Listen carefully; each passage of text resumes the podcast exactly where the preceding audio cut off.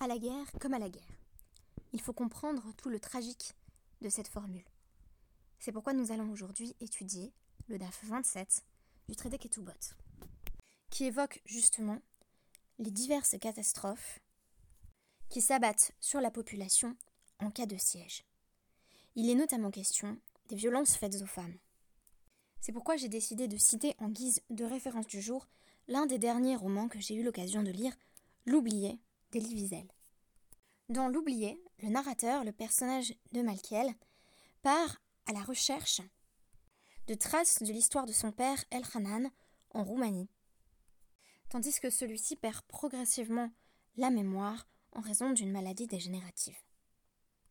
On découvrira que El Hanan avait rejoint la résistance juive des partisans en Roumanie, mais aussi que le meilleur ami d'El Hanan, dans le même mouvement, n'a pas rechigné à violer une femme au prétexte que son époux était un violent antisémite.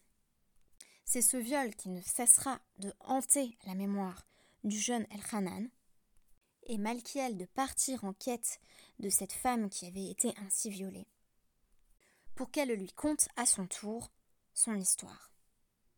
C'est aussi le geste de l'ami d'Elchanan qui vient en quelque sorte remettre en question le présupposé d'une résistance juive en tout point héroïque, voire morale.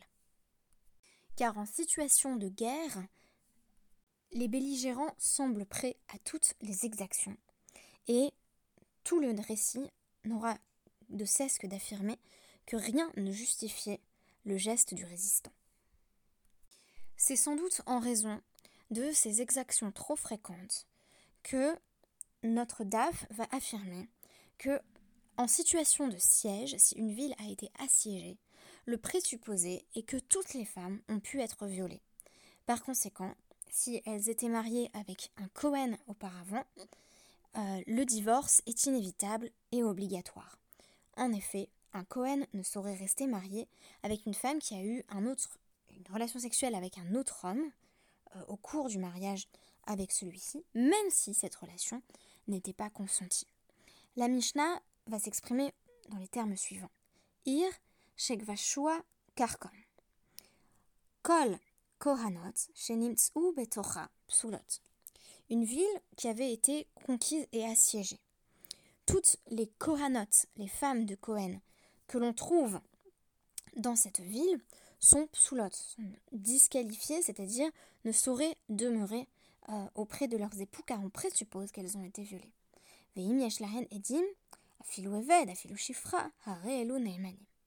Mais si elles ont des témoins qui disent on était avec elles pendant tout ce temps et on a bien vu que il ne leur était rien arrivé, alors on prend un témoignage, même une seule personne, donc même s'il s'agit euh, d'un esclave ou d'une servante, on les croit.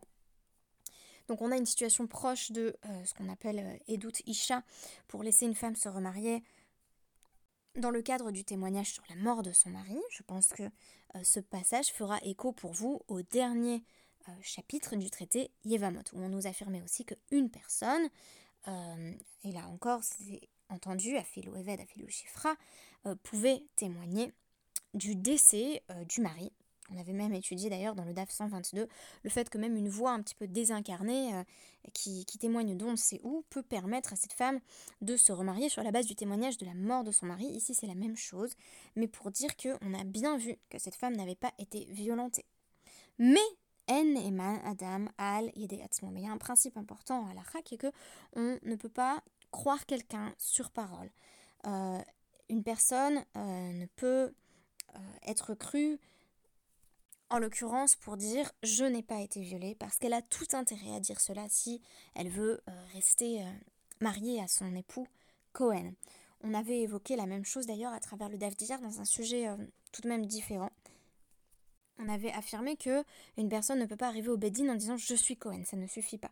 Mais si on lui fait évoquer son enfance et que reviennent des propos liés à la Keuna, alors cela constitue un témoignage.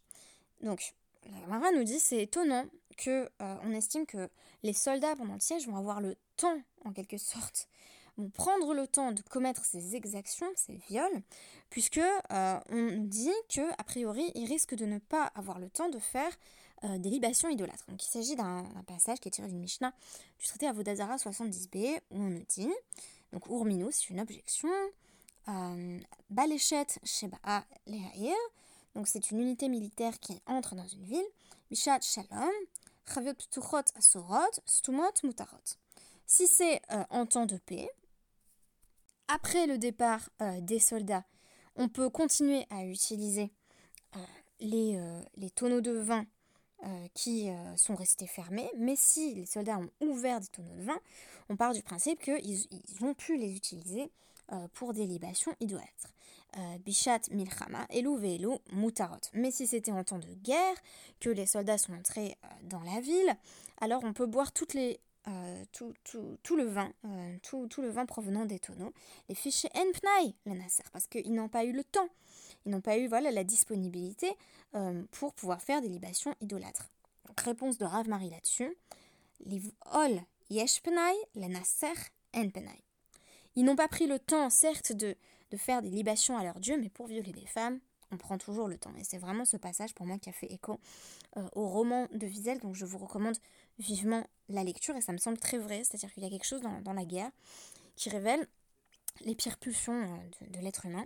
Et ici, euh, on le voit à travers ce, déferlement de violence contre euh, les femmes, victimes civiles qui n'ont a priori rien à voir là-dedans. Alors la suite de la Gemara va, nous dire, mais s'il y avait un abri possible dans cette ville, alors si une femme se présente au Beddin et dit, bah, je m'y étais réfugiée, on la croit elle-même, donc pour affirmer qu'elle n'a pas été violentée.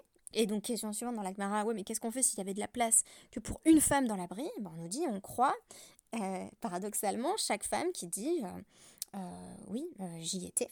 Alors que techniquement, il aurait été impossible qu'elles y soient toutes en même temps. Et enfin, si elle dit, oui, oui, il y avait un abri dans cette ville, mais je ne suis pas allée m'y cacher, et pourtant il m'est rien arrivé, elle est crue également. Parce que comme Rachesha, là où il y a un doute, on ne sait pas en fait si elle était violentée ou non, on dit euh, Malil et. À quoi ça sert de mentir? C'est-à-dire que c'est un peu comme un migo en fait. C'est-à-dire qu'elle aurait pu dire quelque chose de plus avantageux pour elle. Et donc on va la croire. Euh, parce que euh, elle aurait pu dire oui, il y a un abri, je suis allée m'y cacher, mais elle n'a pas menti. Elle a dit bah c'est vrai qu'il y avait un abri, mais je suis pas allée me cacher et il m'est rien arrivé. Donc quel intérêt de mentir? Elle aurait pu mieux mentir si elle avait voulu le faire. Et donc ce que je voulais rapporter pour finir sur ce, passage, un daf extrêmement intéressant en réalité sur les, situations euh, de crise, les situations tragiques euh, qu'ont eu à subir le peuple juif à, des époques diverses. Je pense qu'on est vraiment en pleine préparation de Tisha B'Av. C'est un très beau dave de Tisha B'Av. Je pense qu'il peut, aisément euh, être étudié le, 9 Av. donc on a, on a une histoire tragique qui nous est racontée donc dans la dernière Mishnah de notre page qui, qui en fait embraye sur le DAF suivant. Je vous rapporterai simplement la première ligne du DAF suivant. Donc c'est une Mishnah qui nous dit Amar euh, Rabbi Zecharia ben euh, Hakatsav. Donc c'est un Rav qui a dit Hamaon Haze, c'est une forme de, serment. Euh, donc il prend Dieu à témoin, il dit donc littéralement la résidence, la résidence divine donc qui désigne la, la la présence d'Hachem.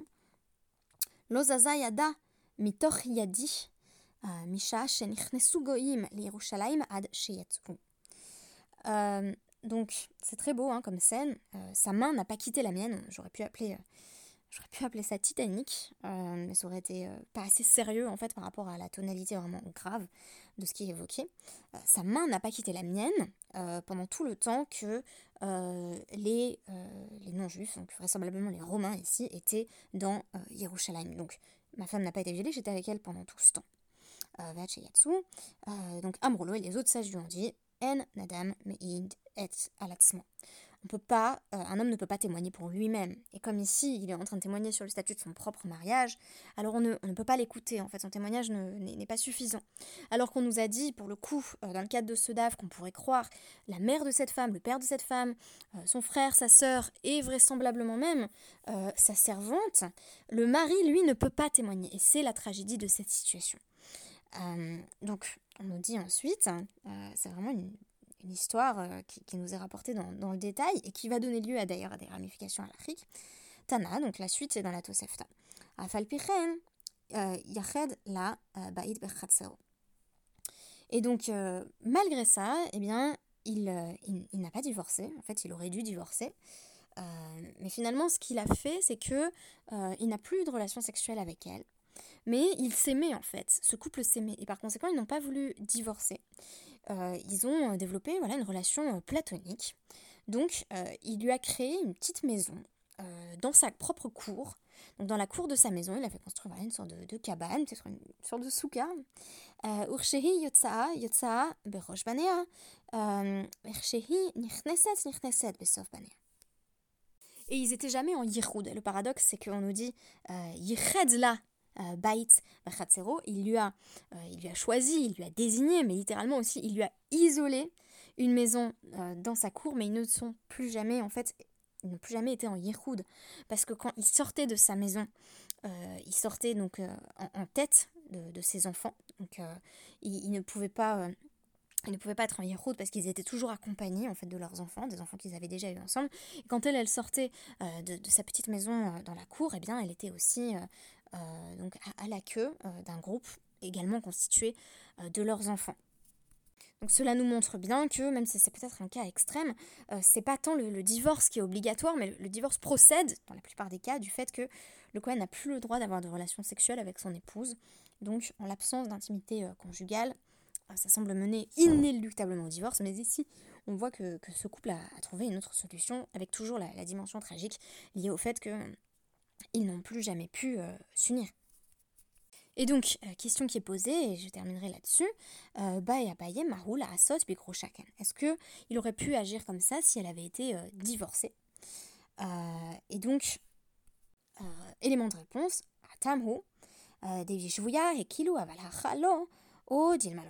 Alors, est-ce que on dit que c'est spécifiquement parce que c'était une femme captive que les sages leur ont laissé voilà, employer cette, cette, solution de fortune. C'est-à-dire que parce qu'en réalité, on, ne saura jamais si elle a véritablement été violée ou non, mais, mais pour moi, tout porte à croire que, je veux dire, ce, ce Cohen, qui est aussi un sage, qui est appelé Rabbi, euh, qui jure devant Hachem qu'il ne lui est rien arrivé, a priori, il lui est rien arrivé. Mais les règles sont les mêmes pour chacun, et donc en général, on ne croit pas le mari. Du coup, euh, on nous dit, il y a une coula, on est plus souple euh, par rapport à cette femme. Ou alors, est-ce que... est-ce que euh, en cas de, divorce, ils n'auraient pas pu continuer à résider ensemble, ce qui permettrait d'ailleurs de, comprendre pourquoi euh, il a choisi effectivement de, rester avec elle, de ne pas divorcer. Donc en gros, la question de, de Abaye, c'est euh, est-ce que même s'ils avaient divorcé, il aurait pu l'installer dans sa cour? Est-ce que pour une femme divorcée, il y, a une mitzvah ou un issour euh, euh, de, de, de, rester près d'elle en fait. Donc on nous dit Tashma, voilà, réponse tirée d'une braïta d'Etania. Hamegaresh atishto euh, lo tinase bi nato. Un homme, nous dit-on, qui a divorcé de sa femme, elle ne peut pas se remarier et, et habiter dans le, dans le, voisinage. Donc le voisinage, on a envie de dire, si elle ne peut pas habiter dans le voisinage, a fortiori, elle ne peut pas habiter dans la même cour que lui. Cohen, et si le mari était Cohen, l'otadour imo bamavoy. Euh, et donc, si euh, le mari était un Cohen, euh, elle ne peut même pas résider dans la même, euh, dans la même allée que lui, donc dans le même, on dirait à l'heure actuelle, dans le même pâté de maison. et même, ils ne peuvent pas résider au sein d'un même hameau ou d'un petit village, parce que Kfar Katan, un petit village, Nidon, qui Shechona, on appelle ça le voisinage quand même. Donc en gros, une fois qu'un couple a, a, voilà, cessé de vivre ensemble, on fait tout pour qu'il y ait une véritable séparation, une séparation claire et nette. Euh, c'est pas euh, je divorce mais on continue à se voir euh, fréquemment. Il y aurait quelque chose de sain apparemment dans le fait de, de, véritablement couper les ponts. Alors, cette Gemara, je la, connais parce qu'elle m'a été citée quand, j'étais encore toute jeune par des, membres de ma famille, donc, qui avaient d'ailleurs connu un divorce. Et j'ai toujours trouvé intéressant le fait que, à l'heure actuelle, euh, c'est plus compliqué de l'appliquer euh, tel quel quand on pense aux familles recomposées et notamment aux gardes partagées. C'est-à-dire que quand on divorce, euh, c'est en fait plutôt pratique si on a des enfants qu'on doit voilà, partager. C'est un peu maladroit comme formulation, mais vous voyez ce que je veux dire. C'est plus confortable d'habiter, pas côte à côte, mais, en tout cas dans, le même quartier. Alors, ici, ce qui est intéressant, c'est qu'on on nous enjoint à quand même mettre ces distances. Et donc, si on ne peut pas le faire sur le plan géographique, ce serait du moins important de savoir couper les liens sur le plan symbolique. Alors oui, il y a toujours des échanges qu'il convient et même qu'il est nécessaire d'avoir, mais, mais on doit considérer cette histoire comme terminée. C'est d'ailleurs pour cela qu'une fois que euh, l'épouse euh, s'est remariée, a épousé quelqu'un d'autre. Euh, le couple, donc elle a divorcé, elle a épousé quelqu'un d'autre, elle ne peut plus revenir avec, avec son premier époux. on est décidément passé à autre chose une fois qu'il y a eu remariage. Donc voilà, je pense qu'on pourrait s'en inspirer. et ça nous permet de, de, terminer sur une note, sinon réjouissante, du moins moins tragique que tout ce que j'évoquais dans la première partie de notre DEF. Merci beaucoup et à demain.